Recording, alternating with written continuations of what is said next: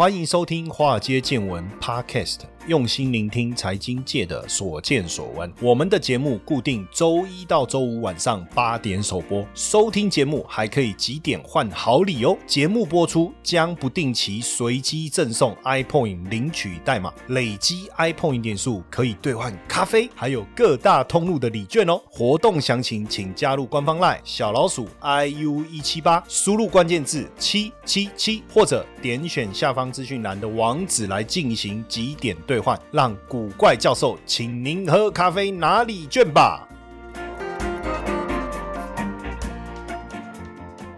好，大家好，我是古怪教授谢承彦，欢迎大家收听我们的华尔街见闻 Podcast。好，如果大家呃有什么问题，也可以到我们华尔街见闻的脸书页哦来留言。当然，好的。坏的，我们都会接受。那有任何的建议呢，我们也会虚心的接受批评跟指教。但有有的情况，也许我们能够改善，有的不见得可以啦。因为毕竟大家也知道，你看像我们华尔街见闻，我们也没有，它是一个免费的一个收听的一个模式嘛，哈。等于是说，我们做华尔街见闻，其实我们是没有收入来源的，哈。那到目前为止，我们也还没有业配，哈。对，所以如果大家哎有要业配，你觉得我们节目不错？错，想要叶配的哈，真的可以跟我们联络一下哈。我们公司的电话是零二二七二六零一七八，因为现在现在收听的人数也还蛮多的啊，像每一集可能有时候收听都有到一两万哦，一两万，那差的话也有好几千哈，好几千。因为目前我们在 Mixer Box 的关注人数哦，已经一万三千多了，我看拼一下可不可以到一万四、一万五？因为我我我们自己在弄，我们也不是什么大的公司哦，也不是像东升中天这种大的。媒体，所以我们人手也是非常的吃紧哦。我们的小编们已经哇哇叫哈，因为我们现在每天要录哦，每天要做这些东西。那十九号我们开始这个谢承彦古怪教授的财经研究室哈，他在礼拜二、礼拜五的中午啊，十二点半到一点半哈。那其实我要做这个直播哦，其实我们的团队都不同意哦。为什么？因为我们没有几个人，你懂吗？哈，我们也没有人手再去多害。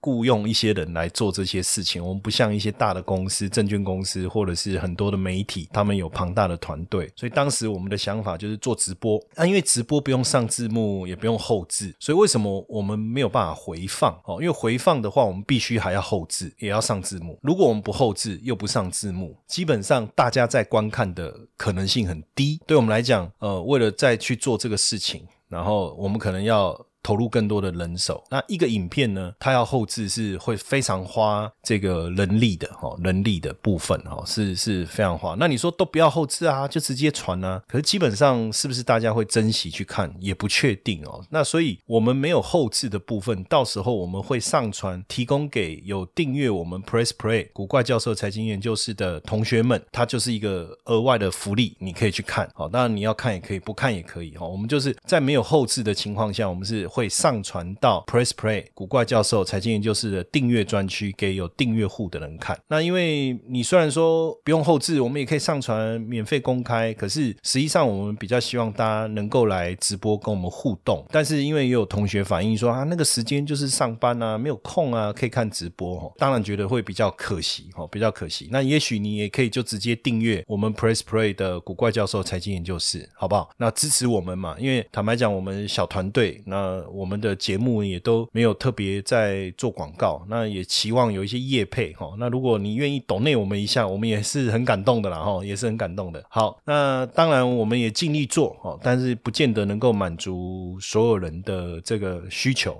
那最近呢，我们的网站好像稍微慢了一点点哈。那之前因为有骇客的关系哦，确实有受到一些影响。那刚好最近中华电信又出问题哈，也没办法，结果又影响到我们的网站。所以有同学会觉得说，哎，怎么网站一天到晚都卡卡的？然后我们也尽力去改善哈。那因为我们的网站也不是我们自己的空间，我们也是去租用哦。那我们也想办法提升了速度，之后我们再观察看看，反正有问题我们就努力去改善哦，努力去改善。但是不见得能做到最好，因为毕竟我们就。哎小成本在经营啊，好不好？那如果以后我们有很多的业配，哇，那不得了了哈。那当然我们在想办法提升我们的硬体，提升我们的软体。好不好？OK，那前一段时间看到一个新闻，就讲到台湾是一个低薪的社会，低薪的世代哈。那六成的民众哦，月薪不到五万块。台湾的薪资普遍偏低，这个其实我有很大的感受，因为之前我在香港的时候啊，像我们的香港公司呢，我们要请一个柜台。那当时我就跟我的 partner 在讨论嘛，我就说，哎，那要开多少？他说，如果一万八应该请不到了，可能可以勉强可以啦，哈，但是不好找。我说一万八港币一万八，哎，不是台币一万八吧？他说对啊，港币一万八。我说港币一万八在台湾乘以四就七万多块嘛，那这个已经在台湾是中阶主管的薪水嘞，搞不好小公司就总经理级。我说我自己月薪都领不到一万八，可是在香港就是这样啊。甚至你做的好一点，慢慢的调薪的速度很快。那一般的中介主管可能一个月哦，一个月的月薪在港币这个两三万，甚至到四五万，其实是还蛮普遍的。那你对照。台湾薪资水平，你就会发现说，哇，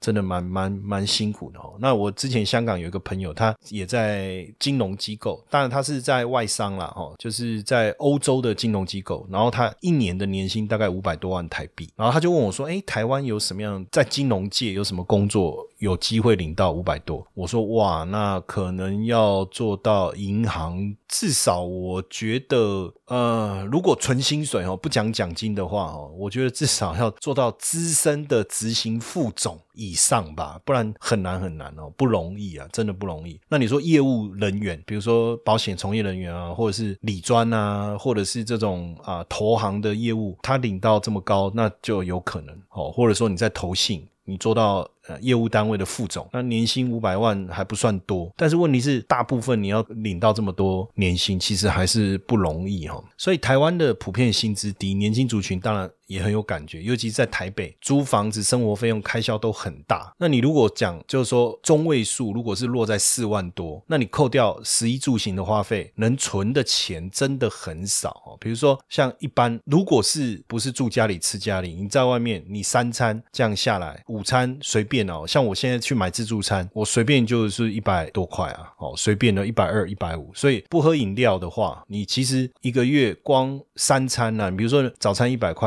午餐一百五，晚餐一百，晚餐一百五啊，四百块。那你还有交通诶，这样五百块一个月大概就要要一万五了吧？那如果你又在外面租房子，好，你要在外面租房子，还要给家里孝亲费，哇，三万多块，然后偶尔跟朋友出去玩，看个电影什么什么的，坦白讲，要要存钱确实不容易哈，确实不容易。所以如果像主技术这样统计哦，年薪不到六十万的，而且年薪你还包括年终奖金什么这些啊，他说就有六十趴了。等于只有三十趴的受薪级，就是受雇员工能够领到这样的薪资。那如果我想要过好一点日子怎么办？提升自我专业能力，看你的工作有没有机会调薪，是不是这样？但是大部分三十岁以下的这个年轻人，他可能薪水可能反而都落在三万到四万这边。当然最好的是什么？其实就金融保险。可是金融保险会平均薪资将近五万，最主要是因为业绩，而且除非你做的是业务单位，要不然你内勤，那你。你就要主管级哦，主管级，然后再来。呃，建筑营造薪水也不错。其实你说做这个帮模呀什么这种哦，那一天可能就三千，可是就劳力工作会会比较累？那电子资讯当然科技、足科这个收入就会很高。那服务业的薪水就比较低，普遍都落在这个四万以下。那目前看起来，全台湾薪资收入最高落在哪里？落在新竹之后，搞不好我觉得就在台南了，对不对？台南的这个台积电的员工会拉高整个薪资的平均水准。但问题是，平均薪资高不代表大部分人的薪资都高啊。因为可能极端值很多啊。哦，极端值很多啊，所以除了新竹以外，新竹市、新竹县平均薪资很高以外，再来就台北市。那台北市薪资高，可能就是说新竹啦这些普遍高，这个应该没有问题，因为大部分科技业的比较多。可是你如果是服务业，你就住新竹，你也不见得领这么多薪水啊。所以这么多年看下来，就是说台湾的薪资的水平，除非你在少数一些行业，不然基本上你的薪资很难很难成长哦。尤其是服务业，像餐厅啊这些啊，烘焙啊、厨师啊这些，其实。实都基本上都是比较偏向这个低薪的，而且年轻人十五到二十四岁的失业率又很高。我们年轻人的失业率整体来讲，大概都有在十一趴以上，等于十个年轻人就一个人失业。可是高薪水的有些薪水真的很高，像蓝领劳工阶级。可是我因为我们现在大概受教育程度普遍来讲都不错嘛，大学毕业其实很普遍嘛。那可是大学毕业生可能又想做白领，所以这种比较高薪的这种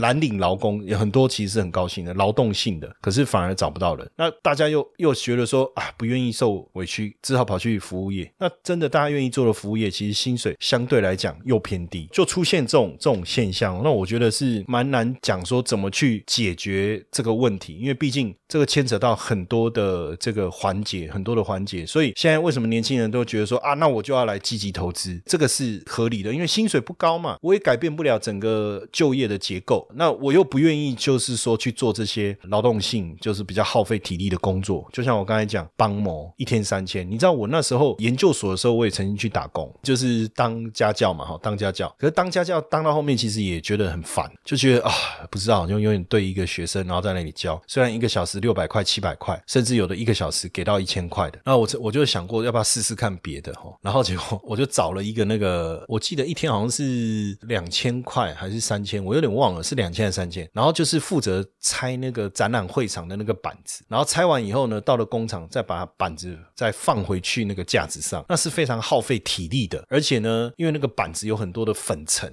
所以很容易就你就会吸到粉尘。然后那时候我去面试的时候呢，很好玩，他就说：“哎，你是念到硕士哦，你要来做我们这工作，你你有可能吗？”因为他说我们这个不用什么专业啊，只要你愿意做就可以啊。我说没有问题，这肯定可以。然后我就去做了第一天，就第一天做完以后，他说：“那你明天就来。”那我就去了嘛。然后上工第一天，才一个上午我就受不了，中午我就跑回家，我就打电话回回去那个工厂，我就说：“啊，我那个眼睛好像发炎了，因为确实啊，那个粉尘啊掉到眼睛里，那个眼睛痒的受不了啊。”然后结果我就听到电话另一头在那边欢呼说：“哦，我赢了！”哦，他们应该是赌说我做不久了哈，这样可能甚至赌说我能不能撑过一天这样子哈，确实不容易啊。所以有时候我觉得也不是说哦，我们自诩学学历很高哦，我就不愿意去做那些劳动性的工作。有时候会觉得说这个工作好像跟我所学的专业无关。当然试试看，可是试了以后确实啊，也就就没有办法。比如说你说大太阳哦，那个那个建筑工人在太阳底下这样晒太阳哇，什么什么的，吃不了苦什么？我觉得倒也不一定是这样啊。也许这个工作的模式真的就会让我们怀疑说，那我念那么多书干嘛？当然书也没有念得多好，但是就会怀疑啊。所以现在年轻人想要投入股市，我觉得是很合理的，因为至少股票市场，就算你觉得它是投机，可是还是要用点脑嘛，还是要用点脑，而且再来又跟电脑有关。我们也可以讲，我们是电脑工程师啊，对不对？或是我的城市研究员呐，我我在做资讯软体管理服务，因为那个看盘软体嘛，我说我们也是做软体管理服务，所以至少比较能够接受啊。不过说真的，就是说老一辈的当然还是会觉得说股票风险很大啦，不要碰啦，哦，就会跟大家讲，开始讲以前过去惨痛的经验呐。大家有听过我惨痛的经验嘛？哦，确实是这样，确实是很不容易哦。但是我还是鼓励大家碰股票，并不是说，因为我们也是需要找人来垫背哈，也不是这个，而是我觉得反正你就一定要碰这件事情，那早一点碰，晚一点碰。还我觉得还不如早一点。那当然，你要用投机的角度，还是理财的角度，还是存钱的角度，其实又有不同。那因为你真的想要做投资理财，坦白讲，钱少也做不了什么事情，因为本金太少这件事本来就不容易嘛。那所以为什么我常常讲，你早一点开始，慢慢存钱，慢慢边学习，你才不会说到了有一天你真的有大钱的时候，你反而不知所措，怎么去管理？就好像我刚开始开车的时候，我就呃很容易撞嘛，不小心把下巴这个车子的下巴撞掉。哦，不小心把门刮一个，那这时候如果我开的是小台的二手车。也没多少钱。那时候我还记得，我那时候刚学会开车的时候，那时候买的第一台二手车十万块，反正怎么撞无所谓。后来还换一台五万块的，我还买过一台两万块的。等到你真的会开车，也很有经验了，你要买多好的车，那就不是问题了。哦，我觉得这个概念是一样的。那只是说，当大家进去股票市场的时候，可能都没有认真去做研究，或者是觉得说，哎，这个钱很好赚，或是看别人做好像很容易。所以，呃，我还是鼓励大家，就是说，你真的如果想。想要投入到股市的话，还是要做一些研究。不过在这之前，我们也先让大家去了解一下你现在的工作到底有没有危险性？为什么？因为我看到商商周有一篇文章啊，我觉得他写的很好。他说，呃，其实不一定低薪就危险哦。有时候是你的薪水并不低，可是有可能你就一辈子就这样领这个这个薪资。为什么？因为他说他举了几个比较有道理的，我觉得我认同。我讲一下啊，他就说，因为一般在职场上啊，你大概是熟悉的是七十，或是你能胜任的是七十趴，剩下三十趴要学习要挑战，这样你可以激激发你的这个一个欲望嘛，你还去挑战去成长，这个是不错。但是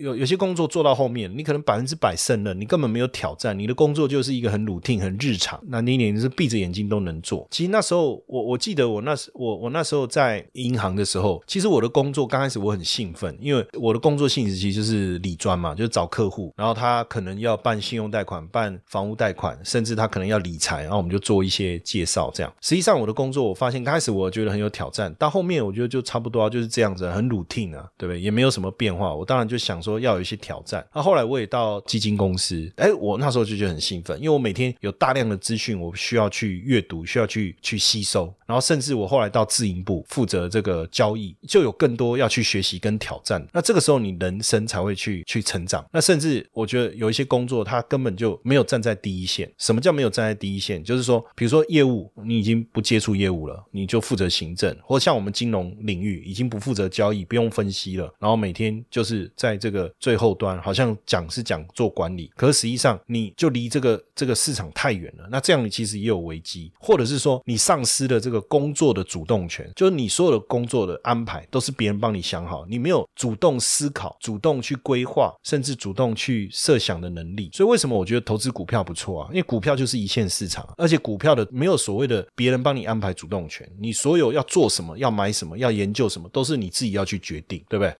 谢谢陈燕，古怪教授财经研究室试听七天活动开跑喽！每天十分钟，古怪教授小叮咛。带你快速听见金融市场的投资趋势。每个星期三十分钟，古怪教授碎碎念，带你掌握各国股汇市的投资机会。每个月各两小时的台美股实战教学，带你观看最及时的台美股投资方向。原价月付一四九九，活动期间免费试听七天，这么好康的活动，千万别错过喽！了解更多内容，请点选下方资讯栏网址。或加入赖好友，输入关键字九九九。那另外一个是在这篇文章里面讲到一个，就是说没有人脉资源，这个我是觉得有好有不好。因为呃，我我曾经看过另外一篇文章，他讲到一个重点，他说真正的聪明人不会花时间去累积无用的人脉，因为往往有一些活动，社交活动，大家好像哦很关心、很开心，为了交流而交流，可是实际上花了我们多时间，但是对我们的成长也没有帮助啊。那如果说真正你是有一个有实力的人，别人不是主动会来找你吗？我的认知是这样，但你也不能完全没有人脉了。像像像我就不喜欢去这个社交，不是性交是社交，性交我是蛮喜欢的啊，不是社呃社交哈，社交活动。像像我就不参加，没有在参加什么高尔夫球队啊什么什么。那像我喜欢骑马，那骑马就自己去骑啊，你也不用一群人啊约，然后还要吃饭啊，花好多时间啊，或者说有的人会参加福伦社啊什么社团，这我都没有，因为我每天很忙啊，要你看我们要录 podcast，我要去录电视节目，有时候下午又有通告。其实坦白讲，有时候忙一整天，你说要有社交活动很难。但你说我有没有人脉？其实还是有啊，包括媒体圈、金融圈，我都有很多人脉。那你说我又没有在这些社交活动，那怎么会有人脉？因为我们还是在很多层面跟很多人在合作。那这种人脉还是可以建立起来。而且更重要的事情是什么？很多人来找我啊，说要跟我合作啊。那为什么他们来找我？我又没跟他打高尔夫球，我又没有跟他社团的舍友嘛？也不是，因为他们认知道，哎，我有这个实力啊。那当然，我们也会是慢慢的沟通、交流跟跟交。往往来啦，哈，也会做一些往来。那这个人脉还是有建立起来。但我我的意思是说，我也认同没有人脉、没有资源，这是不对的事情。但是你怎么去累积人脉，这又是另外一回事。就是你可以做一些自己有兴趣的事情，也不用花太多时间。那像我喜欢骑重机嘛，所以以后如果我要去骑重机，像上次我们跨年不是跨年过农历过年，我跟 J J 老师我们两个骑重机环岛啊，我我们也有坡啊，对不对？大家可以一起来啊，对不对？但是我们也不用刻意组车队嘛。那可能真的等到。我真的退休了，没事干了，我再来组车队，可能还来得及。那另外一个就是说，你是不是处在这个夕阳产业？那夕阳产业就变成慢慢这个公司就没落了。那你未来你要找工作，可能就很困难。当然，我们在一个地方好好做。那如果都没有问题，做到退休，其实也是一件很美好的事情。但是也不见得都能这样，事与愿违啊。如果一个公司产生了一个变化，到时候你又没有一技之长，你要转职，年纪又大。大家又不见得愿意能够接受，那所以当然就说讲到投资这一块，大家就觉得说，哎，确实也因为这样子，所以你看去年二零二零年，很多年轻人开户进入了这个市场。可是我们也看到这个礼拜台股突然之间，哇，好大的变化。当然也有人讲说台股或会泡沫？那一旦泡沫很可怕，因为之前台股也曾经出现泡沫危机，八个月狂跌八十趴。当然今年我们认为景气回温，资金的回流，股市确实很热，可是你看这个礼拜股市的一个震荡，确实大家会担心哦。这个经济学家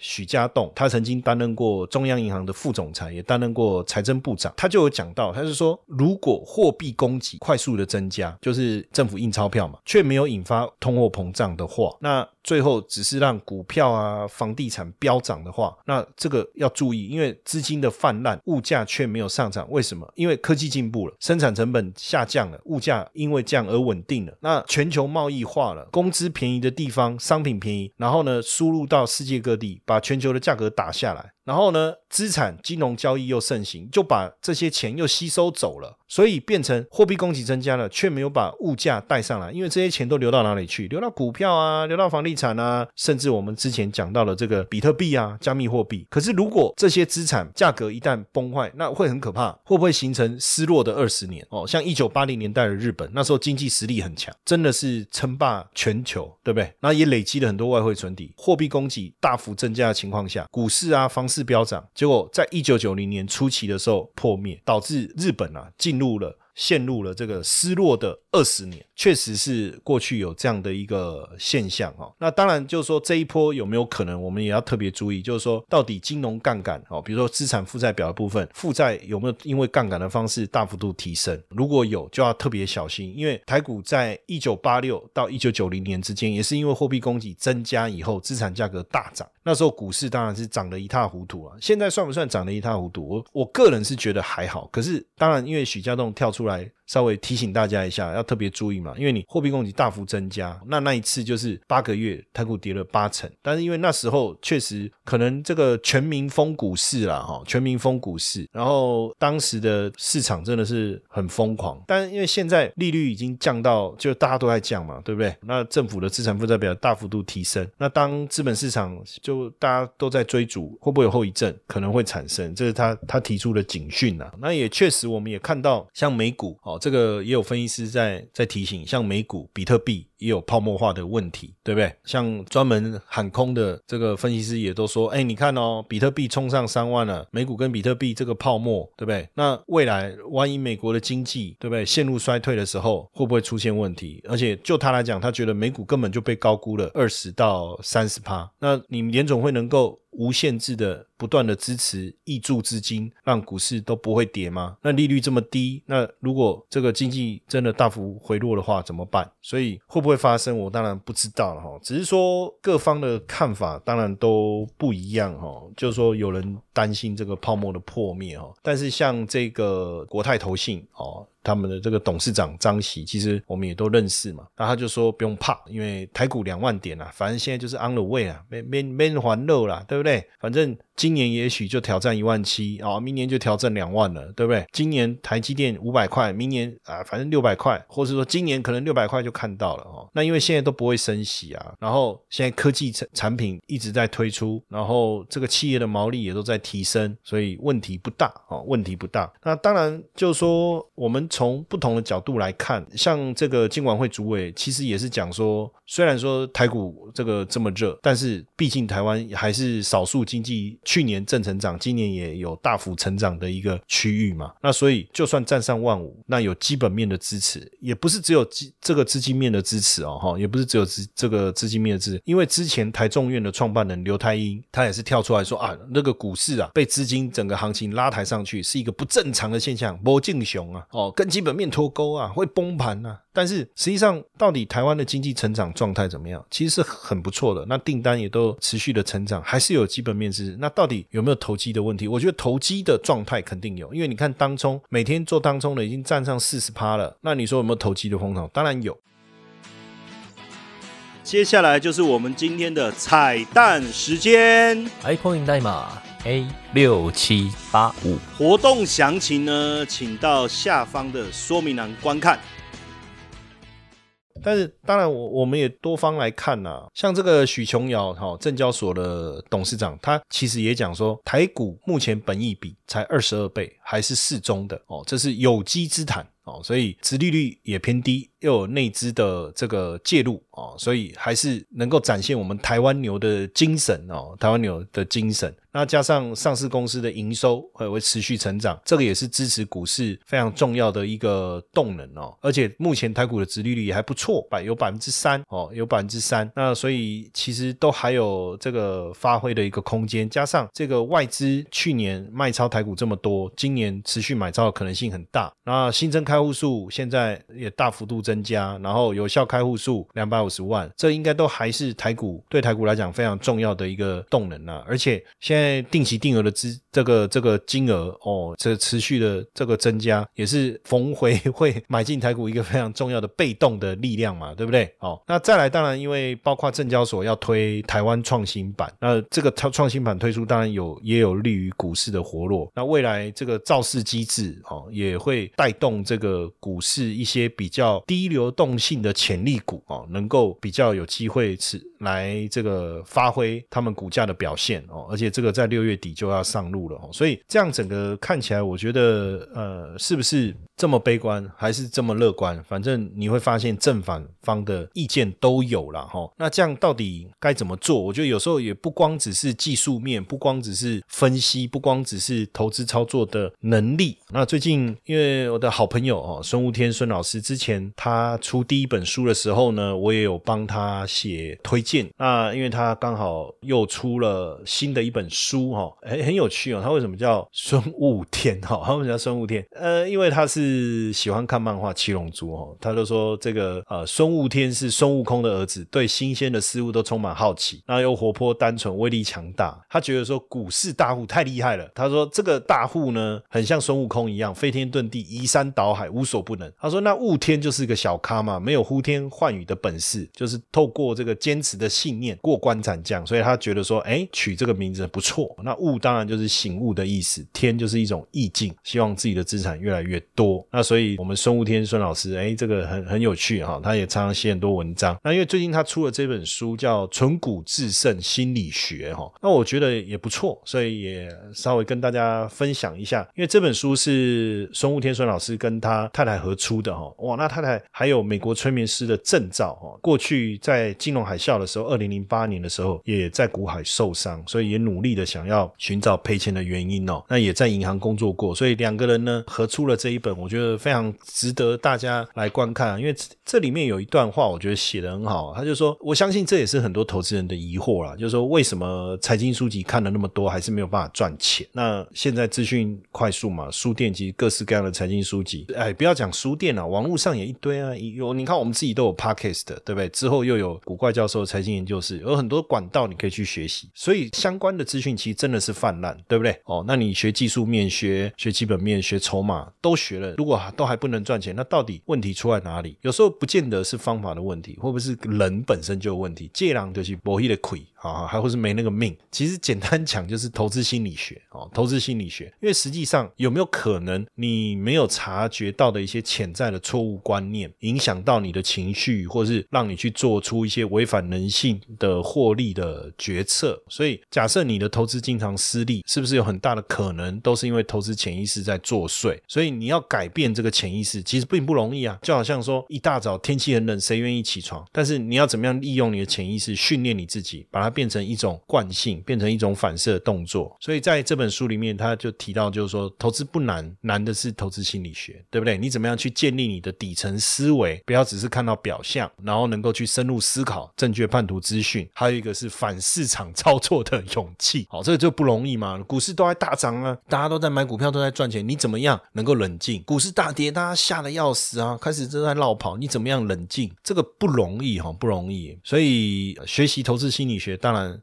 就是让自己站在股市当中百分之二十赢家的那一边哦，确实不容易哦，确实不容易。那这本书当然我们也推荐给大家，书名叫做《纯股制胜》哈，心理学是由孙悟天孙老师和他太太孙太合著的一本书哦。那内容哦，我相信非常的精彩，大家一定会有兴趣一读再读哈。那这是 Money 钱杂志出版的，大家有兴趣也可以去书店看一下。当然我我们也希望说把这个好书送给大家了哈，所以我们提供三本名额啊来送给大家。那这个活动呢，我们预计进行到下个星期日哈。第一个，你先。找到我们华尔街见闻脸书的这个活动哈，我们的题目是这样，就是说你觉得投资最重要的技能是什么？哦，那我可能四个选项嘛：一技术面，二基本面，三筹码面，四心里面。哈，你觉得最重要是什么？哈，当然你要单选一二三四，还是复选啊，都可以啦。你要全部都是，那你就写一二三四。你觉得技术面那就一，基本面你就写二。基本面当然包含比较多嘛，总体经济啦，财务报表。但有人觉得说筹码看筹码就好。什么分点进出啦，或者是说外资买卖超啊这些，那你就选三。那你觉得这些东西其实虽然很重要，可是自己的心里面的数值更重要，那你就选四。只要留言参与我们活动的啊，我们 iPoint 点数翻倍送。参加我们这次留言活动，iPoint 点数翻倍送。当然，更重要的事情就是这个活动，我们就到下个礼拜天哈为止，你要特别注意一下。还有就是，那谁可以抽新书呢？三个名额，你只要分享我们这一次活动哦，分享有分享的，我们就得到一个抽奖名额。那分享出去以后啊，我们到时候活动截止，我们就抽三个同学来送孙悟天孙老师新出版的这一本《纯股制胜心理学》，好不好？OK，那加油一下。好不好？先先参加这个活动，帮我们留个言，iPoint 点数翻倍送，接着帮我们分享，那我们把这一本新书呢送给大家。好不好？也希望大家在新的一年呐，投资顺顺利利啊。薪资低没有关系，我们自己来增加我们的斜杠收入，透过投资、投机都好，反正怎么样认定，怎么样做，反正赚钱就好了，对不对？那也不要在意别人说什么。我我做投资二十几年了，那中间来来去去的，上上下下的，过去我的家人也觉得，哎，大家搞什么？可是现在你看，我们这个日子也是能够照我们自己的规划。去进行啊，也认识很多的好朋友啊。那每天读的东西，做的这些事情，也是我们自己开心的。有什么不对？有什么不好？哦，所以我觉得也不用想太多啦，也不用去想说股市投资这件事情到底对还是不对。哦，我觉得想做就做嘛，想做就做嘛。因为如果我说不对，证券公司第一个 K 我啊，对不对？搞不好之后我要拿他的业配。当然要做股票，哈，对不对？好，要投资基金。投资 ETF 好不好？其实重点就是自己觉得开心，能够赚到钱，这个最重要，好不好？那祝大家有一个愉快的周末。我们今天就到这边，谢谢大家的收听。好外好外，华尔街见闻抖内功能已经开启喽！如果呢你也想支持华尔街见闻，欢迎到下方资讯栏点击赞助链接。